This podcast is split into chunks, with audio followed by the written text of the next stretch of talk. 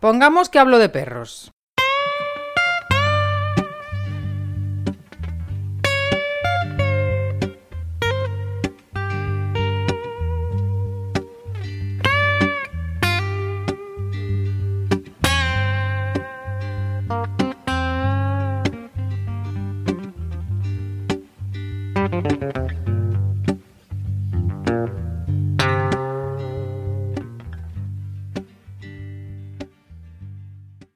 Desi, quería decirte que este mundo es una mierda.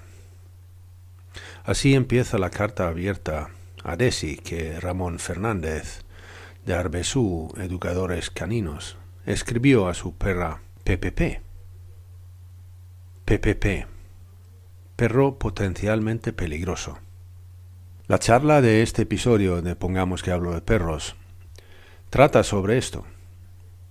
Los PPPs la ley de PPPs, lo injusta que es y la enorme frustración que eso puede causar convivir con una PPP. Así que, con todos ustedes, Ramón Fernández de Arbesú Educadores Caninos.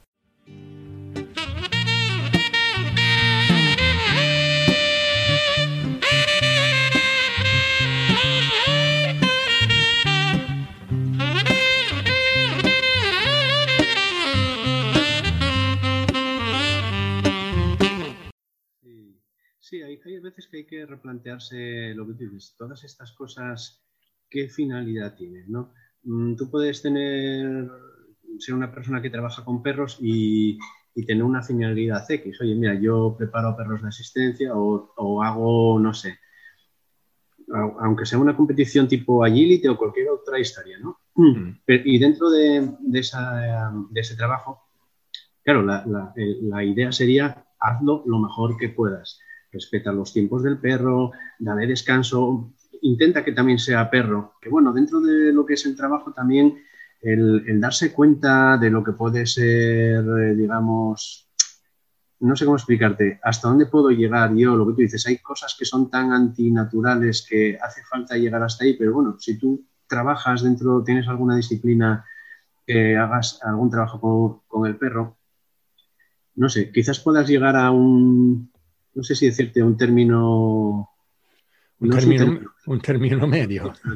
lo, que, lo que voy a hacer, lo voy a intentar hacer de la mejor manera posible. Y si no existe esa mejor manera posible, esto no lo voy a hacer, o esta parte no lo voy a hacer. Yo hay ciertas cosas que ni me, ni me planteo. Eh, por ejemplo, no sé, eh, temas de estas de, de, de ocio, de, no sé, o de ring, o de historias así extrañas.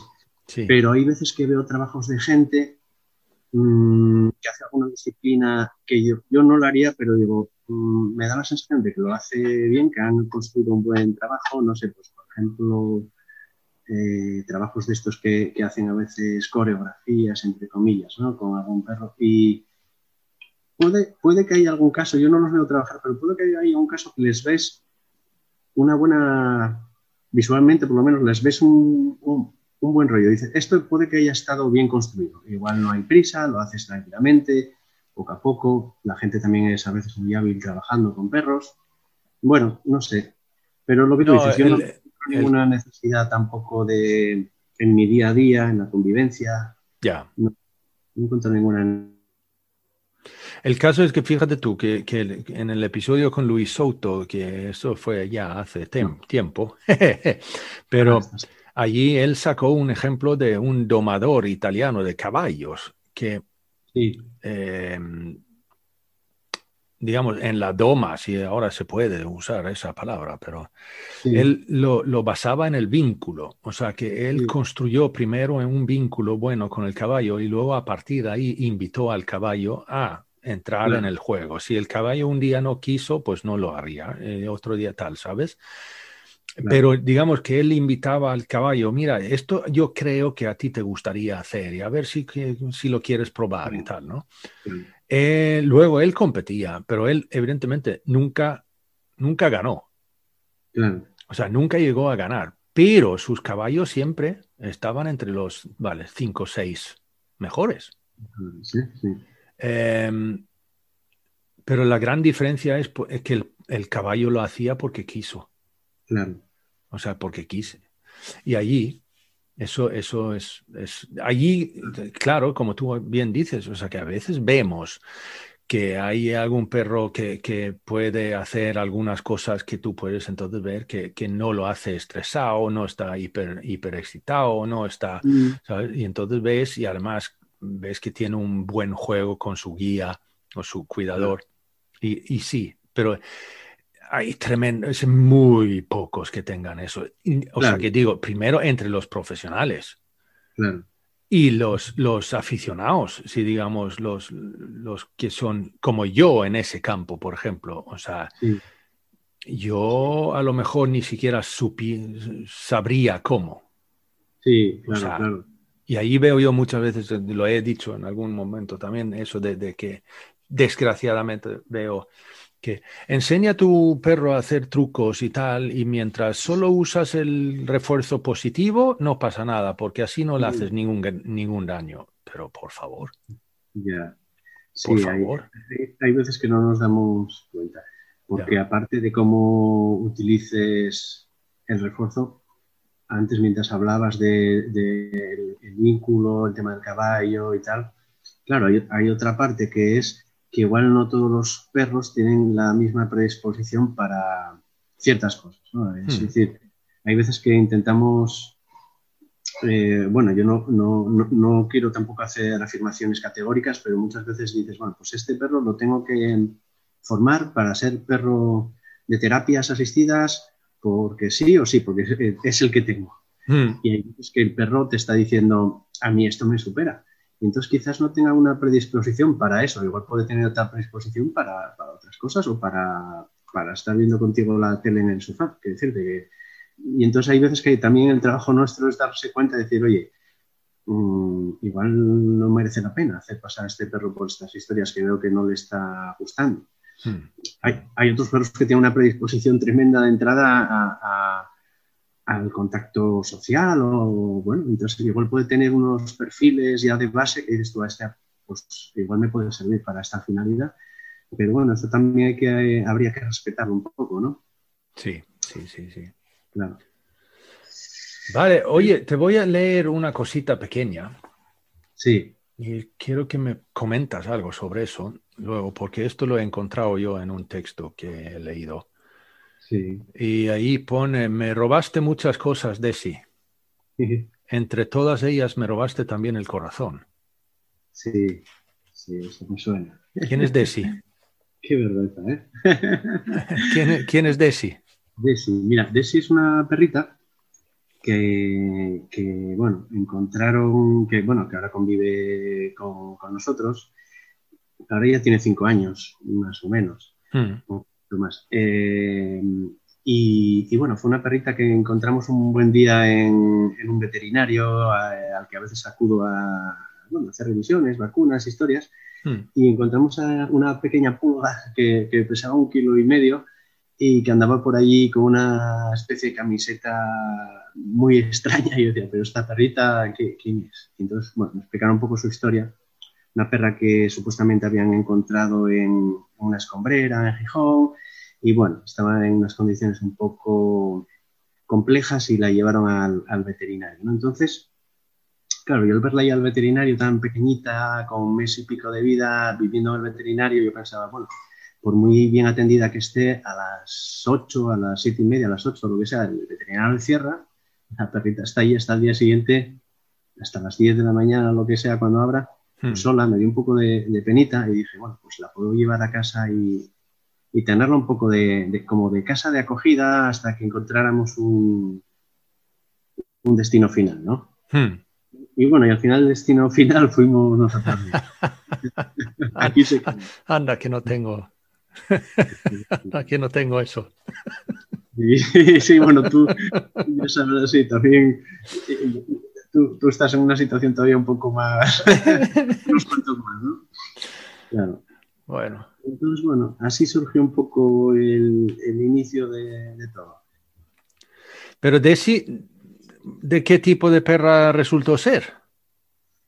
Pues mira, de, pequeñita había alguna duda, pero bueno, nada, eh, yo bromeaba, yo pues, a ver, a ver si es un poder de, coña, eh, decía, porque claro, de pequeñitos, cuando son, tienen el hocico más afilado, ya. Mm, las orejas estas que tenía, que por un problema óseo le estaban ah. dando muchísimos condoprotectores de pequeñita, porque tenía unas malformaciones, entonces la veterinaria pues determinó que habría que darle estos condoprotectores, y entonces se producía un efecto muy curioso que era que las orejas se le empezaron a poner tiesas casi como, como los polencos, ¿no? Estos que... Ah. Y entonces entre una cosa y otra yo decía, a ver si es un polenco, a ver si es un polenco.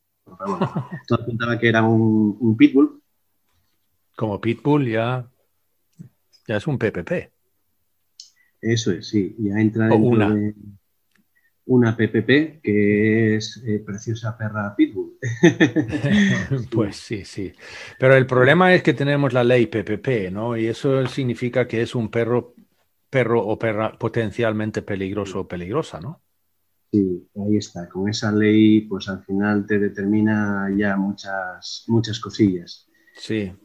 Antes de entrar en ello, porque lo que pasa es que tú, ahí en, esto es lo que tengo que decir también para los que no lo han entendido, lo que empecé, leí, leer sobre el corazón robado, sale de un artículo tuyo. Em, sí. Que escribiste después de una experiencia fea con ella, ¿no? O por lo menos, vale. Pero voy, a, voy a entrar ahora en lo de PPP, o sea, las tres Ps. Ahí tenemos los que perro, el perro. ¿Qué es un perro? Pues vale, perro es un mamífero carnívoro doméstico de la familia de los cánidos que se caracteriza por tener los sentidos del olfato y el oído muy finos por su inteligencia y su fidelidad al ser humano, que lo ha domesticado desde tiempos prehistóricos. Hay muchísimas razas de características muy diversas. Vale. Siguiente P, potencialmente. Es un adverbio que dice en potencia, no de hecho. Esa es, esa es una de las claves importantes. Ah, que sí, ¿no? Yo me imaginaba que también me estaba diciendo ahí. Y luego llegamos al, al peligroso, ¿vale? Que implica peligro. O que supone un peligro porque puede causar daño o cometer actos delictivos. O sea, vale, es una persona, pero claro, que puede causar daño. Eso me gustaría poner eso ahí. Y entonces también es que puede, puede, que supone un peligro. Entonces tenemos que ir a ver qué es peligro. Sí. ¿Vale? Es situación en que existe la posibilidad de amenaza, amenaza o ocasión que ocurra una desgracia o contratiempo. O una persona o cosa que implica o crea peligro, porque el peligro otra vez vuelve entonces a la primera. O sea, existe la posibilidad. Otra vez, o sea, potencialmente, en potencia, no de hecho.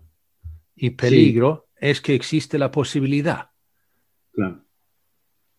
Al final, peligro Mm, no sé, vivir es peligro, quiero decirte, no hay casi nada en esta vida que no sea un peligro, ¿no? Eh, porque es que hasta el sol que nos da la vida en exceso es un peligro, el agua, eh, los humanos eh, podemos ser peligrosos. Bueno, quiero decirte que peligro. El oxígeno que necesitamos para sobrevivir lentamente nos mata. Caminar por una teja que se mueve, lo peligro, Hay, hay, tanto que sea peligroso, ¿no? Que, que, es que al final no hay leyes para las tejas, ni para el sol, ni para el agua, ni no sé, bueno. No, no. Entonces, sí, lo que tú dices, claro, es, es tocaste ahí muchas claves, ¿no? Sobre todo pero lo que yo quiero destacar aquí es que la ley, aunque dice, pero potencialmente peligroso, no considera ni siquiera la propia definición de las palabras que han usado para, para construir la ley. Sí, O sea, es que tú pones el, dices perro potencialmente peligroso, eso significa que ya, es, ya está considerado como una amenaza clara porque va a ser peligroso. Va a hacer algo. En, en, teoría, yo entiendo, yo lo que siempre entiendo eh, o entendí es que claro, con, el adverbio además de por medio, potencialmente peligroso. Pues eh, a lo que hace alusión es que algo por características, por tamaño, pues por, por, no sé, por el tamaño de las mandíbulas o por el peso que tiene el perro, si mm. le podría ser potencialmente, claro, que te ocurra algún, algún daño, ¿no? O, que, no me explico bien. Mm. No, no, no, yo entiendo lo que, a dónde quieres ir, sí, que puede, puede causar un daño mayor. Puede causar un, daño por su tamaño, su peso, sus dimensiones, eh, aunque sea, no sé, pues por ejemplo, es que si te pones al extremo, un, humano que va con la correa, un perro que, que pesa, yo, incluso conocí a algún cliente que tenía con, perros de 50 kilos y, la chica pues igual pesaba 55. Hmm. Un tirón de un perro, pues por ese peso que tiene, por esa potencia, pues te puede tirar al suelo. Claro, ahí estamos hablando de que puede ser potencialmente peligroso, pero bueno, eh, volvemos a lo de antes. Mm, potencialmente peligroso pueden ser muchas, muchas cosas, ¿no? En cambio, en la ley, yo creo que la ley va más a por, eh, por temas de agresiones, o que por características, eh, o lo que te intenta un poco vender, ¿no? Mm. Que hay ciertas razas y esas razas eh, en sí entrañan un peligro porque están diseñadas para, no sé, para matar o hacer al humano o al perro o lo que sea. Sí, y entonces ahí es un poco lo que intentan venderte con, con esa ley.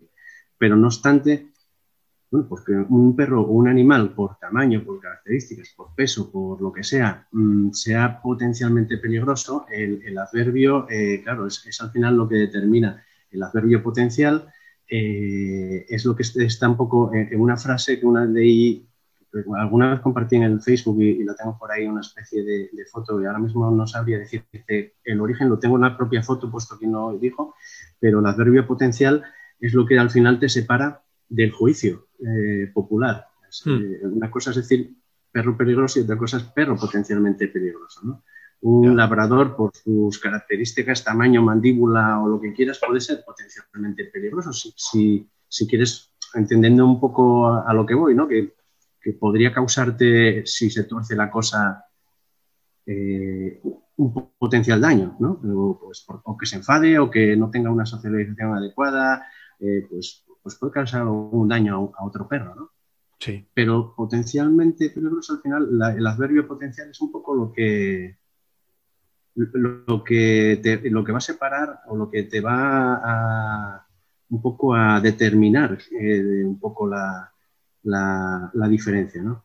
De hecho, si te das cuenta, muchas veces cuando se refieren a la ley, el, el adverbio potencial está obviado. Sí. No sé si, si, en la tele, por ejemplo, a veces cuando hablan de eh, la ley de perros peligrosos, a hmm. veces ocurre. Sí. O ocurrió una desgracia con algún perro y dice, era un perro eh, catalogado como peligroso. Y yo siempre pienso, mm, es que no, hay leyes de perros peligrosos, ni, ni, hay perros peligrosos. Lo que en España hay una ley que cataloga algunas razas o algunas características como potencialmente hmm. peligrosas. Hmm. Pero claro, de ahí a que haya un perro que sea peligroso por pertenecer a una raza, pues es un poco ya ir más, más allá, ¿no? Sí, sí, sí, sí. O hablasen más de perros peligrosos, que, que pertenecía a una raza peligrosa. no, no, no existen razas, hasta donde yo sé, no existen razas peligrosas. Existe una ley que cataloga una serie de razas como potencialmente peligrosas. Sí. Eso que a veces se dice en la calle, pues bueno, tiene un pase, pero que se diga en medios de comunicación o, periodistas que, hay una ley que es de perros peligrosos. No, no, no hay una ley de perros peligrosos, ni, hay perros que, pertenezcan a razas peligrosas. Eh, hay, claro, cuando tú eres periodista tienes que hablar con un poco más de, yo creo, de propiedad, ¿no? Y, no mal informar o no crear pequeñas suspicacias o pequeños conflictos. El, tema es que hay una, una, una, ley que cataloga una serie de, de, perros como potencialmente peligrosos. Que, bueno, luego a partir de ahí ya se, se puede hablar mucho, ¿no?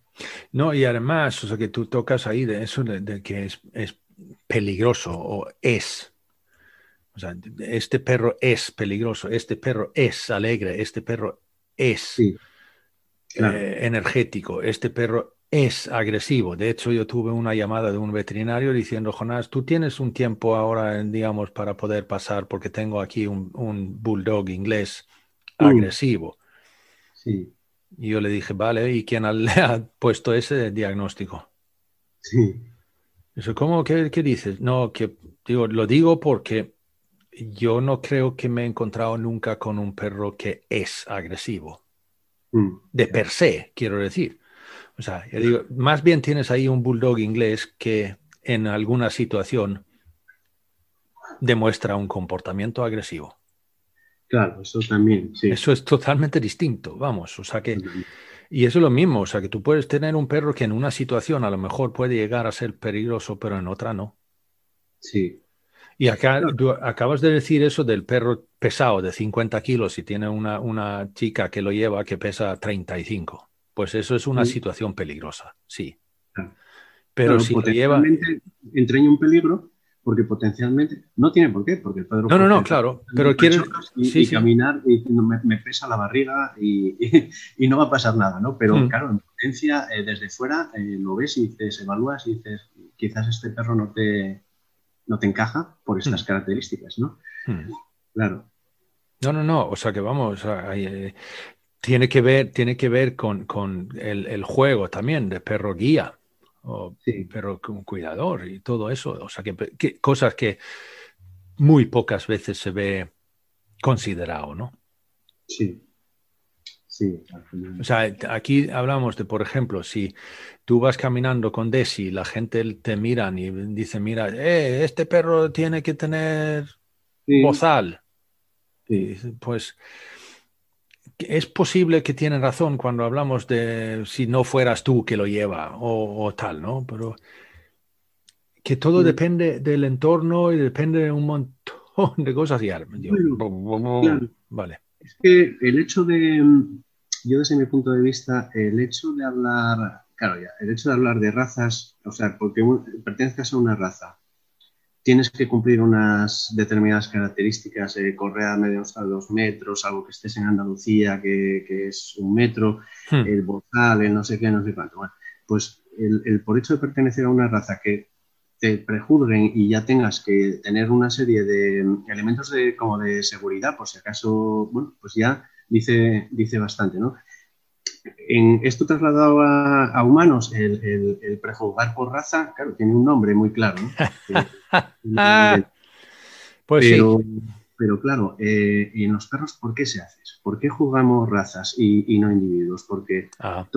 todos, nosotros que estamos metidos en, la educación canina, cuando tratamos temas de, problemas de comportamiento, de, conductas, eh, lo que tú hablabas, de conductas agresivas, ¿qué tratamos? ¿Solo perros potencialmente peligrosos o, tratamos de todas las razas? Yo al final visito y veo casi todas las razas, ¿no? desde labradores hasta eh, yorkshires, eh, bueno. En cambio, a la hora de juzgar, eh, juzgamos solo los, que están metidos en ese grupito, porque alguien consideró meterlos en ese grupito. Y entonces al final ahí, en lugar de hablar de individuos, que es lo que deberíamos hablar, oye, pues este individuo pues, tiene problemas, eh, igual no es conveniente juntarlo con otros perros porque potencialmente puede haber un peligro, eh, hablamos de, razas, eh, porque sí, tú hagas lo que hagas y tengas el comportamiento que tengas, seas lo más bueno del mundo, lo más sociable, es igual. Vas a ir con una correa atado siempre, 24 horas cuando salgas de la calle, vas a tener que llevar un bozal a partir de los seis meses y hmm. tener que sacar un psicotécnico, vas a tener que pagar un seguro de responsabilidad civil, vas a tener que bueno, pues una serie de características que para otro tipo de, perros pues no, te exigen. Eh, voy a comentar una cosita también aquí que, se puede decir que cuando hablamos de que lo, tocó Santos también, Santos Salcines en el episodio que tuve con él, de que a, quién, a quién ayuda esa ley, o sea, la ley PPP. En Suecia, por, ejemplo, eh, la raza, a ver si lo puedes adivinar, la raza que estadísticamente, o sea, que más eh, denuncias por eh, mordida o agresión tiene en Suecia, ¿tú puedes imaginar cuál sea? ¿Cuál puede ser? Ay, ahí me pillas, ¿eh? ¿Habrá alguna raza que allí sea más...? Pues al final la, que más... Yo a veces en, pequeños estudios siempre... Bueno, pues son un poco lo que leas, ¿no? Pero al final eh, hay estudios que te marcaban el primero como eh, pastor alemán o los cruces. Al final yo creo que es un poco el que más proporción haya, por así decirlo. También puede ser, sí. Pero yo te digo, o sea, que esto luego se razonó un poquito, porque vale, lo vi, lo vi en, un, en, un, en un, una charla, digamos, que tuvieron ahí en, Suecia. Eh, eh, y resulta que el, el, la raza en Suecia que más, más casos tiene es el Golden Retriever.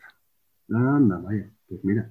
Y, y los, los que están en el fondo, son justamente el pastor alemán, el pitbull, el rottweiler eh, y todos estos que aquí están, digamos, andando con bozal. Eh, y yo vi ahí un, uno que estaba razonando sobre esto y dijo, yo creo que hay una cosa clara en esto. Es que nosotros no, no nos importa, digamos, el perro más que su apariencia. Eh, y eso significa que el pobre Golden Retriever tiene que recibir tantos achuchones porque es tan achuchable. Y tiene una carita de tan dulce, es tan dulce y tan bonito y tal, y viene todo kiski a darle abrazos, a, estrujarle la cara y tal, y al final el perro dice, me cago en su muela. y eso, eso no lo haces con el Rottweiler. o sea, de inicio, eh, allí, y de, o sea, que resulta ser, y luego los pequeñitos, claro.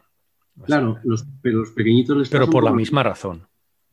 tienes un perro chihuahua, un perro yorkshire, eh, pues lo, subes, lo coges, lo abrazas, lo subes en cuello, eh, cuando va con la correa haces que sea casi como un yo-yo, arriba, abajo, pero al final acaba un poco y muchas veces en muchas estadísticas de estas también los primeros que aparecen son estos perritos pequeñitos que muchas veces recibes una mordida o un pellizquito y como no te, no te hacen nada grave, quiero decirte, nunca vas a entrar a formar parte de esas estadísticas de mordida, ¿no? Eh, Exacto, no, no, llega más.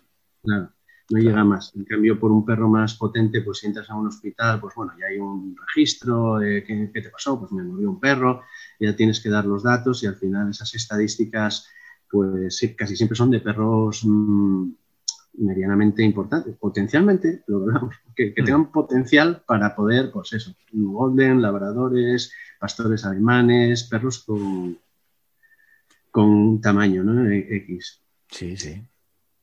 Mm. Pero luego es eso también, o sea, la mordedura hasta de un chihuahua, porque vale, esto fue una situación que era un peligro para, era una perrita de Chihuahua que le tuve que sacar de un, de un sitio y estaba con un miedo tremendo la pobre. Así que cuando la iba a coger me mordió y me, me, mordió en el dedo gordo y te digo, me perforó la uña, ¿eh? Sí, sí. Me perforó la uña, o sea, del dedo gordo. O sea, no, no, no. Así que. En una situación de, que te ve o que un perro sienta que se ve amenazado o, que puede correr peligro, al final puede sacar una conducta defensiva y, bueno, unos y otros, quiero decirte, independientemente del tipo de perro que sea. Sí. Y tú también lo has tocado antes, o sea, que la historia del individuo en vez de la historia de la raza. Claro. Yo creo que deberíamos hablar más de individuos y, menos de razas, que en la mm. propia ley también ahí lo contempla, un apartado, lo mismo que os mm. ocurre en Suecia que me explicabas, hay veces un, perro puede ser catalogado por raza, luego hay un otro, otro apartado que es por, porque cumpla una serie de características que bueno, marca ahí que también son muy particulares o muy cachondas algunas. Sí. Y luego la tercera es porque por algún historial de de mordidas o de comportamiento que haya causado algún problema, pues alguien dictamine, un juez o bueno, un veterinario, un informe, tal, dictamine, entonces bueno, ahí puede ser ya cualquier perro. Yo de hecho una vez conocí, el único que conocí así en vivo y en directo fue un, boxer ah. hace unos años, que por un historial de mordidas, de dos o tres mordidas, lo habían denunciado y el juez pues... Eh, me parece que no quiero equivocarme, creo que fue vía juez el, que dijo, pues este perro, a partir de ahora, PPP. Eh, Entonces, moza, correa, todo. Ya. Ya. No, yo estoy trabajando también ahora mismo con un pastor alemán que ha tenido unos episodios y eso también significa que ya está catálogo. O sea, tiene la, el sello. Mm, Aunque el pastor alemán estará ahí desde inicio, ¿no? También. Pero bueno. Eh, y luego tu Desi ahí, como, como era muy pequeña y tal, ¿sabes? Te tocas una cosa también, o sea, que la historia de ella, o sea, que las... de, de por qué puede tener sus, sus cosillas y tal, sus inseguridades y, y lo demás. Ahora hablamos más de Desi como individuo que de raza PPP, ¿no? O sea, las etapas de desarrollo.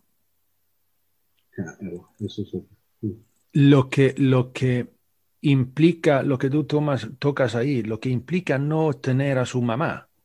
Digo, su mamá verdadera, ¿no? en, esas etapas, eh, en, el principio de su vida, ¿no? Eso les pasa a muchos perros, ¿eh? No solo, claro, muchos perros abandonados. Mira, hoy por la mañana tuve una visita aquí y, quedé alucinado. Eh, un perro abandonado con el mismo cordón umbilical, debía haber sido abandonado ese mismo día, había nacido ese mismo día. Bueno, pues hmm. hay veces que hacemos cosas. Entonces, claro, el, eh, está un poco, parece ser claro, y todos lo tenemos un poco claro, que, experiencias traumáticas en, fases tempranas de la vida, pues a veces marcan en humanos, en perros, en, lo que sea, ¿no? Te marcan un poco el desarrollo eh, para, para, el resto, hmm. Pero, pero ya no solo pensando en eso que me comentas tú, de esas fases tan tempranas, ¿no? Me falta la fase de, pues cuando necesito estar eh, con mi madre amamantándome y con mis hermanos, con el contacto, el calor, el, roce, el tacto, pues yo no lo tengo, ¿no? Estoy en una escombrera por ahí tirada. Exacto.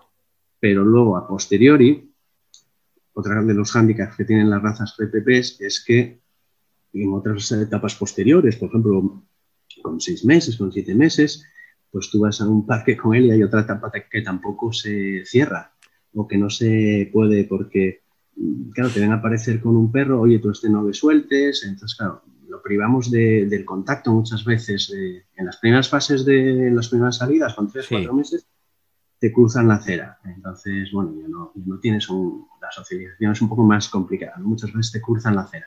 Ya. Y, en las fases de juego de la adolescencia, de estoy descerebrado y, y, corro como un loco detrás de uno y le doy con el pecho, bueno, esas cosas que a veces hacen los adolescentes, pues no es lo mismo que tengas un bulldogito simpático que un bulldog francés que, que haga un poco el, el, tonto, que hace gracia, a que haga lo mismo un perro que todo el mundo cuando lo ve se cuadricula. Y dice, pues sí, sí. Eh, mejor que no jueguen, ¿eh? mejor lo atas y te vas. Entonces, claro, no le permites tampoco cerrar otra etapa, ni, la primera la tiene porque ha sido abandonada, ni, la socialización igual la hace completa porque la gente a veces cruza de acera y, a veces el presentarse a perros es complicado.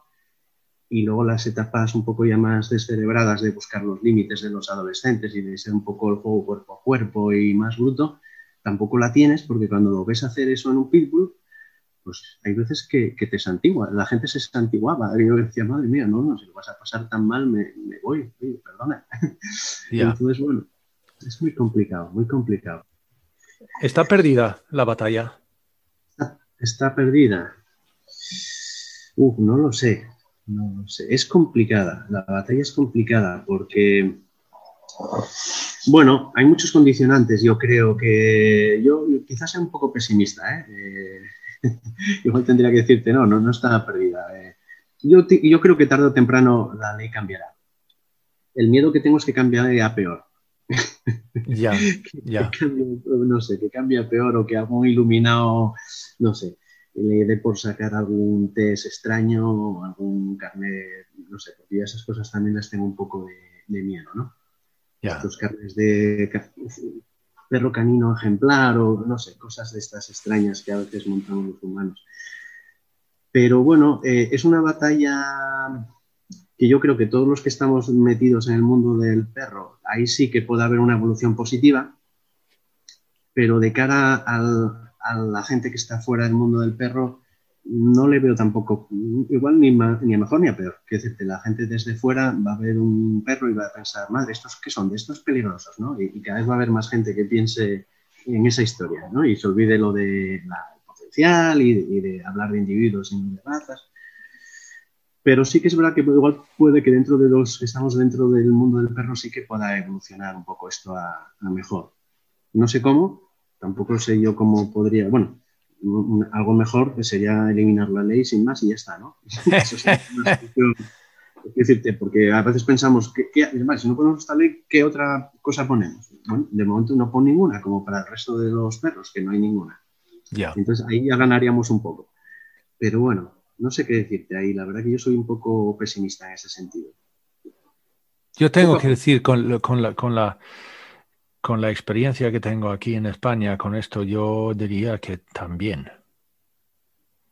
Sí, cuando, se, cuando se trata del PPP, o sea, yo no creo tampoco que va a mejorar realmente la situación del, de estos pobres perros.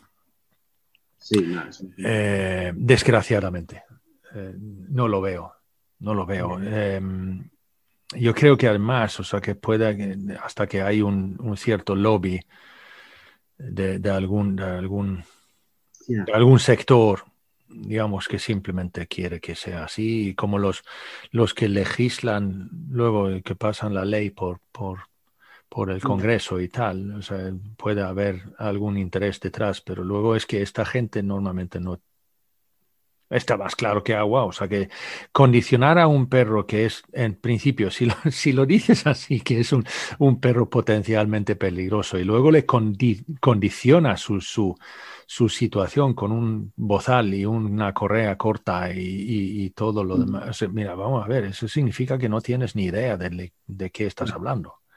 Es que eso sí que es... Eh, y ahí, allí, perdón, allí veo yo el peligro. O sea que el, el caso es que eh, no se basarán en, en, estudios y, en informes, digamos, de gente que realmente podrían opinar. ¿no? Claro.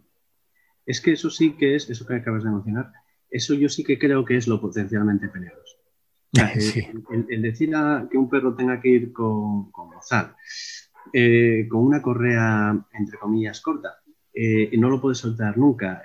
bueno, hay, eso es potencialmente peligroso para, casi todos los perros, el que no puedan eh, oler, relacionarse, eh, disfrutar, desarrollarse como perros. Eso es lo que al final es potencialmente peligroso y lo que al final acaba consiguiendo perros con problemas. Claro.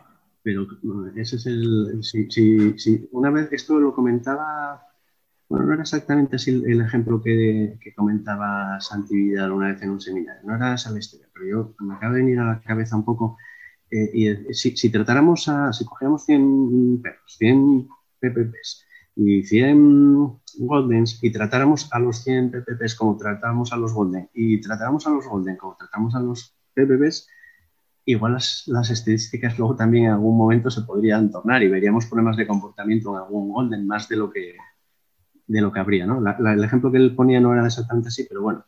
No, no, no, pero sí que tiene sentido. Es que, es, que es así. Sí, bueno, eh, eh, sí. Yo diría que es, seguramente.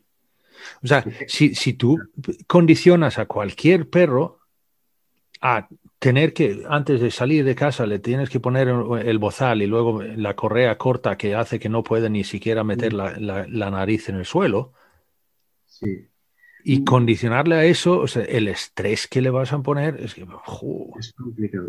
A raíz de lo brutal eso es importante señalarlo, eso a veces lo, es, importante señalar que la gente piensa eh, que tiene que ser una correa corta, ¿no? De hecho, a mí una vez en Oviedo me, me paró la policía local y, se metía con mi correa, eh, porque yo llevo una correa de dos metros.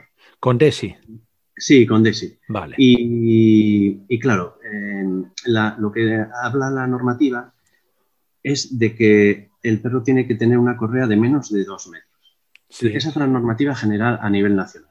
Ah. Luego, cada comunidad, aquí como esto de, como pasa ahora con el coronavirus, que tenemos 17 navidades, pues también tenemos 17 subleyes al final, lo cual es un lío, ¿no? Porque hmm. vives en una comunidad, te vas a otra y quizás te cambia la normativa y si no te enteras, ya. por ejemplo, eh, la normativa puede cambiar porque esas razas en, unas comunidades son unas y vas a otra comunidad y te añaden alguna otra. O sea, tú puedes tener un Doberman en una comunidad, en una comunidad autónoma que igual no es catalogado como perro potencialmente peligroso y te vas a otra, eh, no sé si por ejemplo en Navarra, tendría que confirmártelo, em, ahí sí. Entonces, ahí te, cumple, te cambia la vida del perro por, cambiar de... Por cambiar de, domicilio. Respecto a la correa, las correas habla la, ley de dos metros. Luego cada comunidad pues mete su, variación.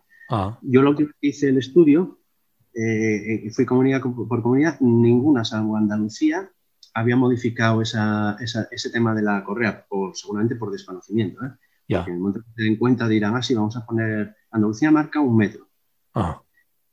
Y en alguna localidad de, de Andalucía, algún barrio, no sé si alguna, algún cerca de Sevilla puede haber alguna, alguna zona que me parece que incluso para había una normativa municipal, esto ya era municipal, que ya es, al final vuelves otra vez a otro escalón más, que es el municipio, que indicaba que todos los perros de más de 20 kilos, sean la raza que sea, eh, deberían de llevar el bozal y la correa de un metro. Todos los perros mayores de 20 kilos. Esto era un, un municipio cerca de Sevilla, yo creo recordar, comunidad, por resumir, comunidad andaluza, un metro, resto de España, dos metros. Claro, eh, dos metros. La gente cuando pasea un PPP también piensa que debe llevar una correa de 50 centímetros o de... hay mucha leyenda urbana también, que sí, que lo leí yo, que tal, ¿no? Hmm. Hasta que apuestan. incluso la policía local, yo una vez eh, me acuerdo porque fue un 25 de diciembre de hace, no sé si fueron dos o tres años Mm, íbamos a comer a casa de mi madre en Navidad ah. y, me paró justo casi a, nada, a una manzana del portal y me, bueno, me dijo que por qué no llevaba el bozal, a perrita y tal. Y, mm. yo dije, bueno, pues mira, la verdad es que venimos en coche, vamos a comer a casa de mi madre y se me olvidó el bozal. La verdad que la verdad, se me había olvidado. Ya. También es verdad que yo no suelo por norma usar el bozal. ¿eh? eh ahora vendrán todos los policías a, a reclamarme, a picarme la puerta. esperemos que las fuerzas eh, eh, pues, no, escuchen, este episodio. Y, luego, yo lo que hago luego también, le encargo unas correas a una amiga eh, que las hace a mano a medida y, le encargo una correa de dos metros y, hmm. es con lo que ando, una correita una rosa, para que haga juego con su arnés rosa, para intentar dulcificar al máximo posible la situación para que la gente intente verla de otra manera. Sí, incluso el bozal también cuando se lo ponemos, se lo pintamos en rosita y bueno, intentar que hmm. la cosa no sea tan Aníbal Lecter, ¿no? Y entonces el policía este me, venía, aparte de lo del bozal, y yo dije, mira, perdonad, es que voy a casa de mi madre, ahí, me voy a meter en el portal, desaparezco, de verdad, y, hmm. y no pasa nada. Y me decían también algo de la, de la correa. Y dije, no, no, no, no tienen nada que decir. La normativa es lo que marca. Y... Es decirte que hay mucho desconocimiento luego en general. Claro, claro, claro. Sí, sí. Hablando con un cliente, eh, me decía que había tenido una discusión con un policía, un cliente que tiene un perro potencialmente peligroso y que le juraba y perjuraba que la correa esto era lo que me decía el cliente, ¿eh? que el cliente también me puede igual estar distorsionando la conversación. Y el policía le juraba y perjuraba que no, que tiene que ser un metro, un metro y medio, no me acuerdo ahora la longitud. Hmm. Entonces, ese cliente, ya condicionado por esa conversación con la policía, dice, pues me voy a la tienda y me compro la correa más corta que, exista, que no quiero volver a meterme en un Ya, ya. Y, y, al final está todo basado en, algo erróneo falso, que no, no tiene ningún tipo de, fundamento. Ya. Pero bueno. Eh, pero muchas veces es eso también, o sea, que, la gente, la gente es otra. La gente no se informa.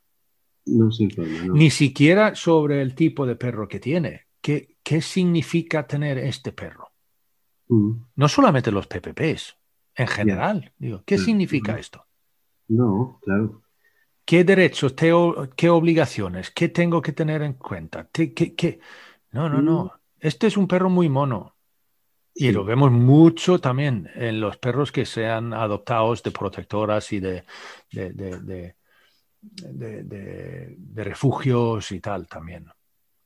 No, sé, no, primero es que no les dan la información muchas veces, pero luego es que la gente no se informan ni lo más mínimo. No, no, no, que va. Ya teniendo un perro normal, no tiene normal, no, normales.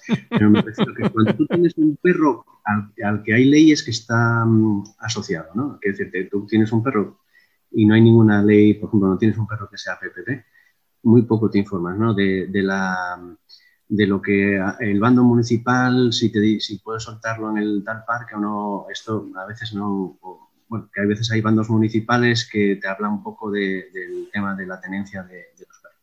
Pero es que si tú tienes un, perro que hay un real decreto, hay una ley, hay mil historias como los perros potencialmente peligrosos, por lo menos, no sé, yo creo que tener interés de, que, o, de leer la normativa, que tampoco es muy, son dos hojas, que tampoco es muy compleja, o que alguien te la explique, eh, lo mínimo, ¿no? Yo pienso que es lo mínimo, pues no, no tenemos esa cultura, ¿no? O, esa, o ese interés.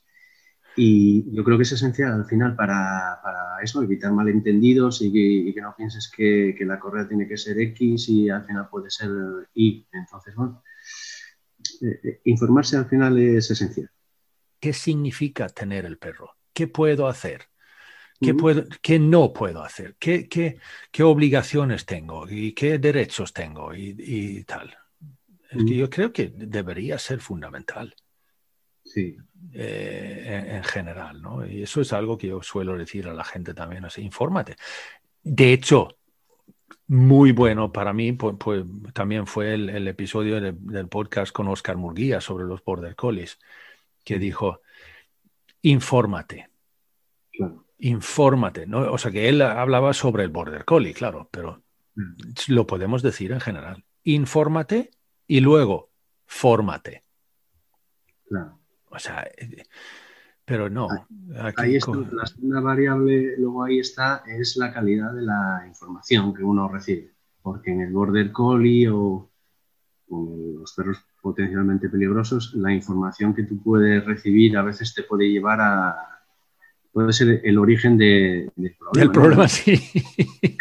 Desgraciadamente también, sí, tienes razón lo comentabais a veces también, me parece que en el, episodio, el, Border Collie, pues a veces si te informas un poco, pues, pues lo único que te dicen es que necesita mucha actividad y que le tires la pelota 7.000 veces. Y en los PPPs y otras razas, eh, lo que te dicen es que tienes que establecer un fuerte liderazgo. Ya. No vaya a ser que el perro se te suba un poco a la sepa y, y te quiera dominar. Entonces, en base a lo que uno hace también para, para que, bueno, pues para, para, establecer ese liderazgo, eh, puede ser el, segundo. O sea, el perro ya lo tiene un poco perdido por el tema de que hablamos antes de los paseos, de la mala socialización, porque te cruzan la acera, tienes una correa corta, no lo dejas eh, oler. Y luego ya tienes la el segundo problema, que es que la convivencia la basas en conflictos. Entonces, claro, es el caldo de cultivo ideal para que el perro no pueda estar tranquilo ni en la calle ni en casa. Ahí ya lo tienes todo un poco perdido.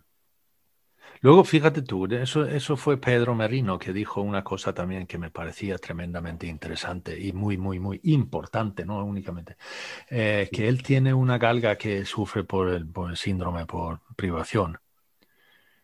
Y, y él dijo que cuando él sale a pasear a esa galga, tiene, cuando sale por la puerta y llega o sea, a, la calle, por decirlo así, mm. el tío está, se para afuera y deja a la galga simplemente por el otro lado de la puerta durante 5 a 10 minutos, quieta ahí para recoger el entorno. Y antes de empezar a pasear para que la perra llegue a poder sentirse bastante segura para poder pasear. Y que por lo menos tiene el entorno más, más, próximo asegurado, ¿no? Eso puede funcionar, claro, entiendo yo en algún caso, claro, si lo ve y lo percibe, sí, sí, sí. Y yo lo tengo eso, de cierto modo, un, poquito automatizado, porque yo tengo a uno que no necesita salir mucho de la casa para, echar el primer, la primera meada. Eh, y entonces yo, o sea, mientras él está meando, los otros tres está justamente eso, reconociendo el entorno. Y con venteo al aire, con miradas y tal, ¿sabes? Y están ahí y se ve, vale a ver qué ha pasado aquí los últimos horas que hemos estado dentro. Claro. Fíjate tú, es algo que ni siquiera, o sea, que ni yo había pensado sobre ello, pero luego lo he estado dando un poco de vueltas y creo que deberíamos hacerlo. Hombre. Casi todos, ¿no? O sea, que dejar al perro, al perro empezar a caminar. O sea, no que le estamos nosotros llevando. No, no, no, que, cuando está preparado. claro, Es que uno sale de casa a veces con una idea en la cabeza preconcebida. Qué día más maravilloso, voy a, voy a pillar este itinerario, voy a bajar, voy a hacer una ruta tremenda. ¿no? Yo siempre pongo el mismo ejemplo. Me acuerdo, hará dos o tres años, quizás fue algo más ya. qué día más maravilloso, madrugas, voy a, voy a hacer una ruta maravillosa, voy a ir a, aquí estoy el parque de abajo, que fenomenal y cuando salí por la puerta, en el primer trozo de verde que encontré, mis perritas encontraron un palo, se tumbaron y empezaron a morder el palo. Y yo pensaba, oye, todo lo que yo quería hacer ahora, oye, si ellas están aquí feliz mordiendo un palo, pues tendré que cambiar los planes. Era el, plan más cercano que había a casa. Y ahí nos quedamos mordiendo el palo y el tiempo que, quisieron y para casa. Pero en ese sentido sí que tienes razón y yo recuerdo siempre una frase que oí a Ana Mas Olivier que, que, la seguía mucho, no la conocía personalmente, pero la seguía mucho en redes, alguna vez hice algún curso con ella. Mm. Y ella decía una frase que a mí una vez me hizo mucho que pensar en, en una charla, en un curso. Decía, hay perros que conocen el parque que está a tres kilómetros o a dos kilómetros mejor que la manzana que rodea su portal. O sea, hay veces que sales en una dirección a ese parque y nunca saliste en la otra dirección o nunca estuviste en la calle de atrás. Y conoces mejor el parque que está a dos kilómetros. Eso es, como un poco, mm, no sé, como, no me sale ahora la palabra, ¿no? Pero eh, un poco lo contrario a lo que debería de ocurrir, ¿no? Deberías de tener asegurado primero tu propio entorno, las manzanas como una cebolla, ¿no? Las capas de una cebolla y, luego pues conocer el, parque que está a 4 o 5 kilómetros, bueno, no digo que no, pero, pero si no tienes primero controlado lo otro, pues a veces es un poco absurdo. Eh, a ver, ¿por dónde vamos a tirar? No, eso. A ver, estamos hablando de las etapas de desarrollo y tal. Yo lo he tocado antes también, porque yo tengo a uno que llegó a mi casa aquí también, no con el, el cordón umbilical todavía, pero casi. Eh, y, eso, o sea, yo he llegado a, a, la conclusión que él tiene sus cosillas de ansiedad y de ciertas inseguridades y que es el más apegado a mí. Sí. Y tal, eh, que me necesita más que los otros. Sí. Eh, que me, fíjate, caminando con él, es que consulta muchísimo conmigo. Me consulta continuamente. Eh, se va alejando un poquito y me mira. O sea, esto, puedo hacer esto y tal. Eh, eso mm. yo he intentado trabajar eso, claro, y le estoy todavía.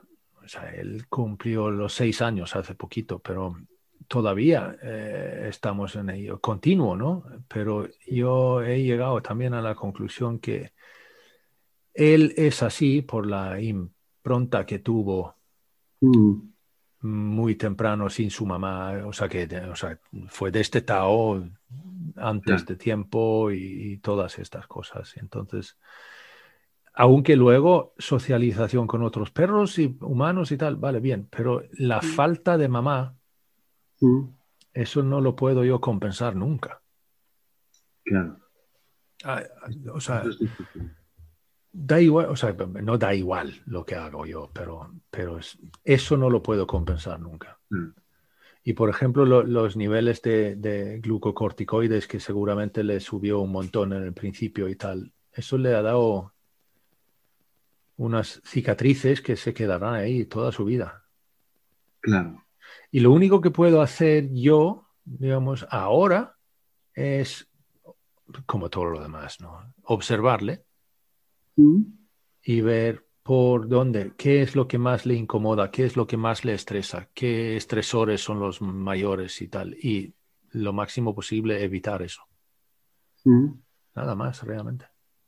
Sí, sí, hay veces que parece que te chocas con un pequeño muro, ¿no? Porque, pues eso, lo que comentas, esas experiencias traumáticas eh, en edades tempranas, pues hay veces que igual determinan muchas cosas. Y uno, por mucho que quiera hacer, a veces se da cuenta que al principio igual no, pero siempre te llega un perro que te muestra la realidad de una bofetada y te dice, tú que pensabas que eras tan bueno, que haciendo las cosas así todo funcionaba perfectamente con el 100% de los perros, que todos los que pasaban contigo por tu casa o lo que sea mejoraban mm, y tú pensabas que era gracias a tu sabiduría, pues toma bofetada de realidad y puedes llegar hasta donde a veces puedes llegar y, y a partir de ahí pues igual no puedes llegar. Eh, o no puedes pasar, o te va a costar más y tienes que esforzarte más, ¿no? Sí. Y esto que tú comentas, pues me parece que también lo hablabas con, con Luis Souto en la entrevista, ¿no? sí, sí, sí. Pues eh, hablabas también de, pues a veces nos encontramos con perretes que, que dices, ostras, pero no solo lo hice igual que con los anteriores, lo hice mejor porque tengo más años de experiencia, mucha más formación, he cambiado cosas que hacer y aún así estoy teniendo más dificultades. Hmm. ¿Qué leches pasa aquí? ¿no? a veces cuando te, cuando te das el, el castañazo de realidad y, dices, bueno, pues... Claro, claro. Pero a veces hay que pensar, yo a veces pienso también y dices, bueno, ¿y si este perro no hubiera caído en mis manos con toda esta predisposición a estas inseguridades, a tener miedos, a temblar en ciertas situaciones, por ejemplo, como era el caso de, de que temblaba en muchas situaciones que yo se me escapaba, Mm, esa sensibilidad eh, tan alta que tiene a los humanos, a los gestos que hacemos los humanos, tiene ciertas inseguridades y miedos. ¿Cómo, hubiera acabado esto? en otra línea. Yo es un poco lo que digo, a veces para un poco para consolarte, entre comillas, ¿no? y decir, bueno, eh, gracias a, este perrete que está contigo y, que hiciste las cosas de esta manera, pues ahora puede estar quizás eh, en unas condiciones que igual no son las, las perfectas, pero perfecto no, existe casi nada en esta vida, ¿no? Pero, pero gracias a esta línea de trabajo, gracias a, estar sembrando estas semillitas, pues ha llegado a, donde ha llegado y eso a veces es un éxito también, ¿no? Aunque sí, pequeños problemas, ya. pequeñas historias, como todos. Vale, Ramón. Oye, si alguien quiere contactar contigo, ¿Cómo lo haces? Pues bueno, mira, yo tengo una, una empresa, yo fue un poco el origen, eh, se llama Resú Educadores Caninos. Sí. Eh, tengo esa, página web que es resueducadorescaninos.es. Vale. Eh, tengo redes sociales también, Instagram y Facebook, bajo ese mismo nombre. Y, bueno, son un poco las vías de, contacto. vale. Ahí tienes, o sea, eh, por ejemplo, o sea, si, si, si, el teléfono, si hace falta, y correo electrónico y todo lo demás, ¿no? Eso es, ahí hay, formas de contacto vía email, vía teléfono y, lo mismo para la, para la guardería, que bueno, la página web está incluida, o sea, la, la de la guardería. El servicio está ahí metida. Sí, eso es también, que aunque le puse otro nombre independiente, la madre era de Lua, pero pertenece al final a la, misma marca de... ¿Cómo se llama? Perdón. lo que es la guardería, el entorno, lo quise un poco diferenciar de la educación canina y, lo llamé la madriguera de Lua. La madriguera de Lua, vale. En honor a una perrita que se nos fue este año y, bueno, no pudo conocer al final todo esto. Y bueno, una perrita que, la queremos, la queríamos, la queremos y... Sí, claro. Claro. Claro que sí. Ramón, muchísimas gracias. Bueno, Noda, muchas gracias a, ha, sido, ha sido un placer charlar un rato contigo, de verdad. Eh, igualmente te digo, muchas gracias. Nada, un abrazo. Y allí termina el quinto episodio de la segunda temporada de Pongamos que hablo de perros. Gracias Ramón por querer participar en el viaje. Gracias a ti por escuchar. Y recomiendo muy mucho seguir el enlace que está en el texto a la carta abierta a Desi. Es una carta muy bonita, muy honesta y estoy seguro que te gustará. Pues hasta el siguiente tramo del viaje. Saludos peludos.